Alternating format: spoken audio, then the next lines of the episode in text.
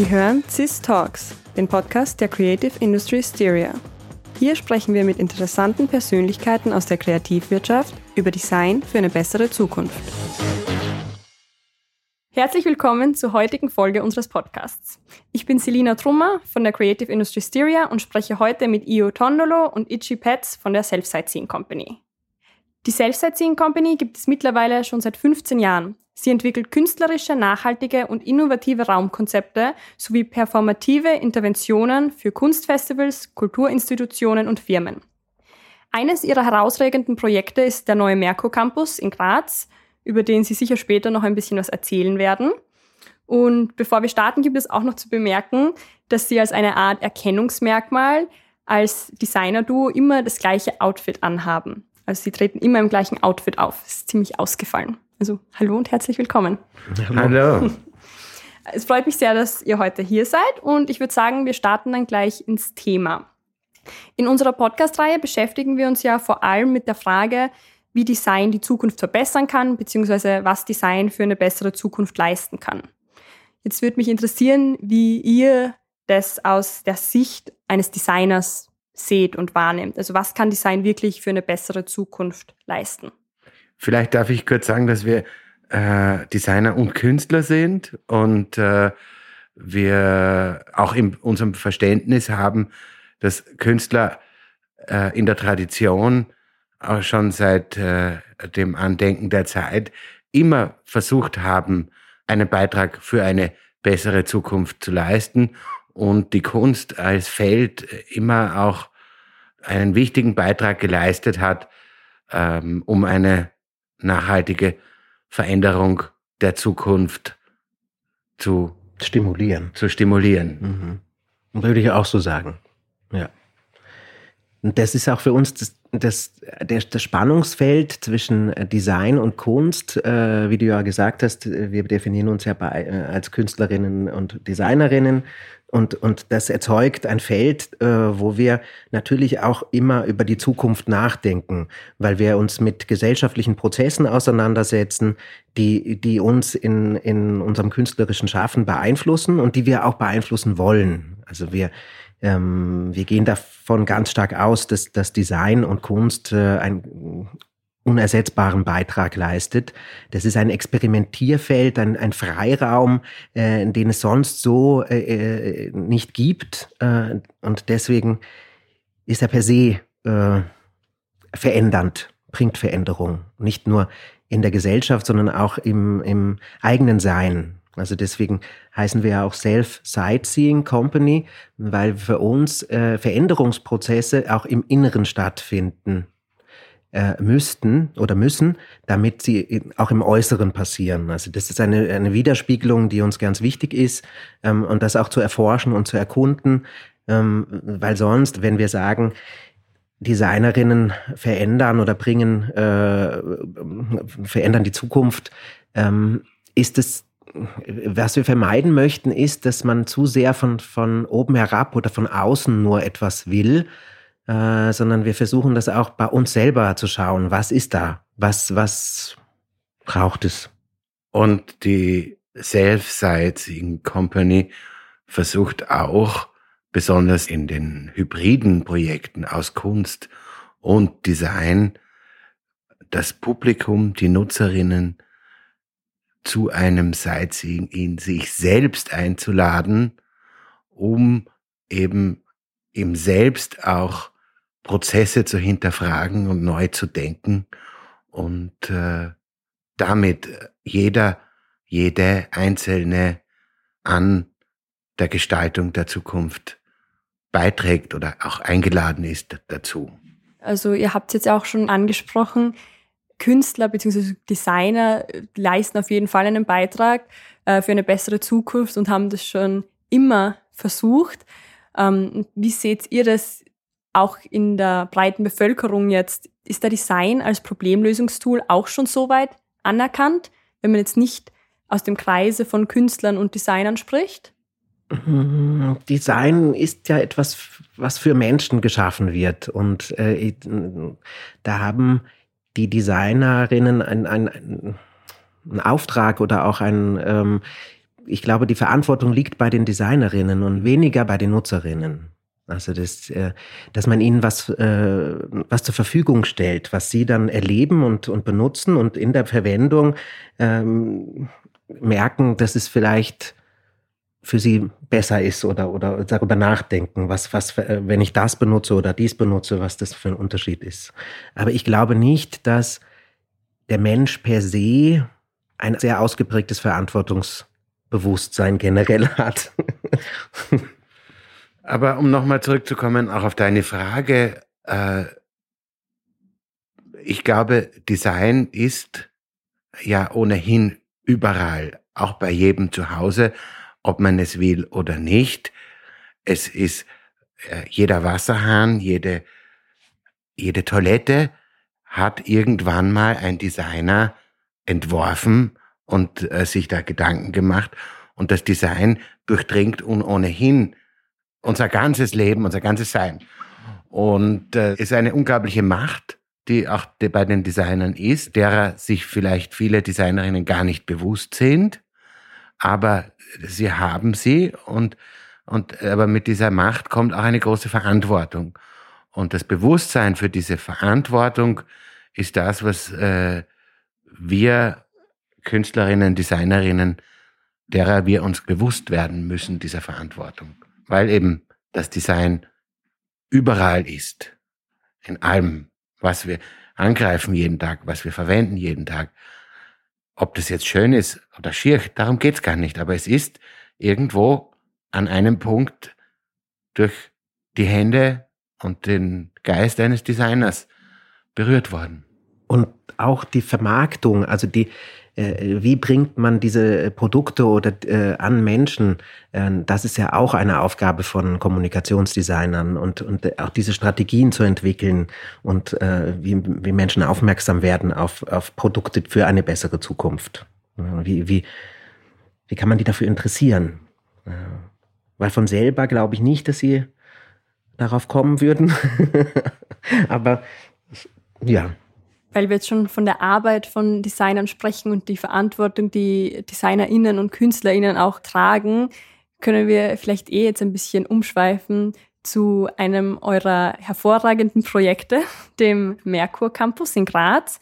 Ich weiß nicht, ist wahrscheinlich am gescheitesten, wenn ihr das kurz vorstellt und vielleicht dann auch kurz darauf eingeht, wie ihr das angegangen seid, weil dadurch habt ihr auch einen riesen Beitrag geleistet zu einer besseren Zukunft, indem man Arbeitsräume so gestaltet, wie ihr das gemacht habt. Danke, das hören wir natürlich gern. äh, ja, äh, aber ja. Vielleicht muss man ein bisschen ausholen, ganz kurz zu, äh, um zu beschreiben, was äh, war die Aufgabenstellung. Der Merkur Campus war äh, der Wunsch und die Entscheidung, ein Bürogebäude der Zukunft zu schaffen, wie es bereits äh, äh mehrere Beispiele auf dieser Welt gibt, äh, dass eben der Gedanke Arbeit und Leben äh, zusammengeführt werden, ähnlich wie bei einem Universitätscampus, auch ein Arbeitscampus, wo der verschiedene Bereiche des Lebens abdeckt, wie Kaffeehaus, Restaurant, Fitnessstudio, aber und eben auch Arbeit und wo sich aber das, das Ganze äh, miteinander vermischen kann. Und da ging es erstmal ganz viel darum, wie, wie ist das alles möglich, dass man diese ganzen Funktionen auch zusammenbringt. Ähm, da ging es auch um ein, äh, ein Gestalten überhaupt ein, ein, eines Raumkonzeptes, eines Bespielungskonzeptes, ein, eines Nutzungskonzeptes. Wie, wie, wie können diese Dinge zusammenkommen? Und dann in der bloßen Gestaltung dieser bereits vordefinierten gestalteten Nutzung dann der räumlichen Gestaltung dazu, dass wir da, da versuchen, möglichst viele nachhaltige Prozesse und Materialien mit hineinzubringen. Das haben wir in dem Sinne nicht geplant, sondern das, wir, wir machen das schon seit sehr vielen Jahren, dass wir darüber nachdenken, wie äh, Materialien weiterverwendet werden können. Ähm, und das war für uns das Natürlichste, das auch so zu denken äh, in diesem Gebäude. Ähm, und was uns auch wichtig ist, für uns ist nicht nur der nachhaltige Aspekt wichtig, sondern der ähm, Materialien, die eine Geschichte haben, sind für uns aufgeladen. Die haben schon einen, einen Lebensprozess hinter sich, wohingegen ein neu gebauter Raum für uns ein Raum ist, der unbeseelt ist sozusagen und wo wir uns persönlich überhaupt nicht wohlfühlen in sehr, sehr kühlen, sehr wenig gestalteten Räumen mit nur neuen Materialien. Und für uns ist der Aspekt auch ganz wichtig, dieses, wie bringt man Leben, Geschichte in ein, in ein Gebäude. Also könnte man fast sagen, dass für uns äh, die Wiedernutzung, Neunutzung von gebrauchten Materialien nicht nur einen äh, nachhaltigen Gedanken hat, sondern für uns ein ganz natürlich, äh, ein natürliches gestalterisches Element ist, das äh, den Zusatznutzen unter Anführungszeichen hat, auch nachhaltig zu sein, da wir eben lieber auf bereits Bestehendes zurückgreifen, als immer alles mit Neuem auszustatten. Aber auch da haben wir uns dafür eingesetzt, dass sich die, der Kunde entschieden hat, die neu produzierten Dinge möglichst regional produzieren zu lassen. Das heißt, ein Großteil der neu produzierten Möbel wurde in der Steiermark produziert, hatte auch kurze Lieferketten und dann äh, von den Handelswaren nach Möglichkeit aus Europa, soweit das möglich war. Oder beim Teppich zum Beispiel, dass wir da äh, auf einen Recycling-Teppich zurückgegriffen haben, der ja doch bei fast 7000 Quadratmeter Teppichfläche, wenn das einfach aus Recyclingplastik ist, ist das, macht das einfach einen Riesenunterschied. Ja, um das auch kurz zu erwähnen, im Rahmen des Designmonats findet ja auch eine Ausstellung zu diesem Projekt statt, von 8. Mai bis 28. Mai 2021, und zwar im Designforum Steiermark. Und auch wir befinden uns ja jetzt gerade in der Ausstellung, mitten in der Ausstellung, eigentlich mitten im Fitnessstudio des Merkur Campus. Der Titel der Ausstellung ist Surreal Sustainable Responsive Art Lab und die Ausstellung gibt eben BesucherInnen einen kleinen oder mehrere kleine Einblicke in eure Arbeit, in den Gestaltungsprozess und in den neuen Merkur Campus. Und ich finde, an diesem Projekt erkennt man dann doch, wie sich Design auf Prozesse auch in klassischen Unternehmen eben auswirken kann, wenn man Design dazu einlädt, wenn ich das jetzt so sagen kann. Der Slogan des Designmonats 2021 ist ja Redesign the Future, also die Neugestaltung der Zukunft. Und wir haben momentan mit der Corona-Krise zu kämpfen, aber wir als Gesellschaft haben ja auch noch einige weitere Probleme zu bewältigen, auch wenn die Corona-Krise mal vorbei ist. Zum Beispiel Stichwort Klimakrise. Ihr habt es jetzt eh schon angesprochen. Nachhaltigkeit, Materialien wiederverwenden, egal aus welchem Grund jetzt. Das ist sicher die Richtung, in die wir in der Zukunft gehen sollten als Gesellschaft. Und wie ist es eurer Meinung nach? Was kann der Design auch für Probleme oder Krisen wie die Klimakrise tun? Wie kann Design dabei helfen, auch solche Krisen zu überwältigen? Und was für einen Unterschied macht der Design wirklich konkret? Den, den absolut entscheidenden Unterschied. Also Design kann dafür alles tun, dass wir äh, aus Krisen herauskommen. Ähm, da bin ich mir ganz sicher. Also wir haben das jetzt an einem kleinen Beispiel in einem Bürogebäude ausprobiert, was da äh, machbar ist. Äh, und das ist ja noch viel größer machbar, wenn, wenn sich viele äh, Bürogebäude und viele Firmen und viele Privatmenschen äh, sich entscheiden, äh, nachhaltige Materialien zu verwenden, viele Baufirmen und so weiter. Wenn sie, wir haben versucht, mit dem Campus anzufangen, ein Beispiel zu erzeugen, äh, was ist alles möglich. Und wir würden uns natürlich wünschen, dass, dass, äh, dass dieses Beispiel auch weitergetragen wird und dass die Menschen darüber nachdenken, was sie da verwenden und, äh, wie man das auch anders machen kann. Wir haben das in dem Prozess oft erlebt, dass natürlich die Industrie erstmal ein bisschen hm, oftmals schwerfällig ist, äh, jetzt das umzudenken, anders zu denken. Ähm, und, aber dafür sind wir ja auch da. Äh, und dafür braucht es auch mutige Menschen, mutige Firmen, die sagen, okay, wir probieren das jetzt. Was ist da möglich? Und wenn das sich vervielfältigt, dann können wir gemeinsam eine bessere Zukunft erschaffen. Ich glaube auch, dass es äh, wichtig ist, dass äh, auch eine stärkere Zusammenarbeit gibt zwischen Verantwortungsträgern im Sinne von Politikern, Firmenchefs, wie auch immer, und Designern. Und ähm, unsere Aufgabe als Designer, glaube ich, dann auch, dass wir versuchen, da auch ein Vertrauen aufzubauen, dass wir das schaffen, wenn wir die Möglichkeit dazu haben. Und äh, wir hätten uns gewünscht, in diesem Projekt noch mehr zu arbeiten, aber wir mussten erst damit jetzt mal Pionierarbeit leisten und äh, die Erfahrungswerte aufbauen, damit wir das, was wir da geschaffen haben, multiplizieren können, wo äh, ich mir äh, wünsche für zukünftige Projekte, da noch radikaler zu sein mhm. und noch mehr in diese Richtung zu gehen, wenn eben die Auftraggeber das Vertrauen da entgegenbringen können. Was nicht immer leicht ist, ähm, weil viele Menschen haben, gehen doch lieber den gewohnten Weg.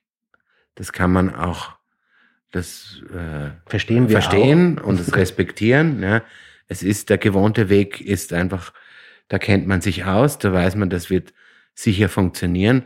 Aber das, weil du auch unseren Ausstellungstitel genannt hast, das, was wir als Art Lab bezeichnen, ist das eben das, der Laborcharakter und in einem Labor oder Versuch, Feldversuch sozusagen, das, den muss man machen, auch mit der Möglichkeit, dass es schiefgehen kann. Mhm. Das stimmt. Nicht, dass wir das planen, aber es kann auch daneben gehen. Aber da, darauf muss man sich einlassen. Und wer nicht wagt, der nicht gewinnt. Also so, äh, wie das Sprichwort sagt. Wenn, nur wenn man es wagt, kann man auch erfolgreich nachhaltige Zukunft gestalten. Das ist ja auch für uns zum Beispiel der Grund, warum wir uns gewünscht haben, diese Ausstellung zu machen, weil wir eben nicht nur quasi das fertige Ergebnis gerne präsentieren wollen, sondern eben die Prozesse, die zu dem Ergebnis geführt haben, die, die dann, die oft im Versteckten bleiben. Exemplarisch für die ganzen anderen DesignerInnen, die das natürlich auch machen. Okay, das bedeutet, man muss was wagen, es braucht Vertrauen, aber für mich klingt das schon ziemlich hoffnungsvoll.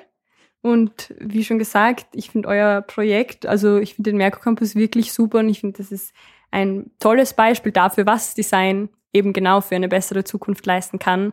Ähm, aber ja, dann darf ich mich jetzt im Namen der Creative Industry Styria recht herzlich für das Gespräch bedanken und ich wünsche euch noch einen schönen restlichen Tag und alles Gute.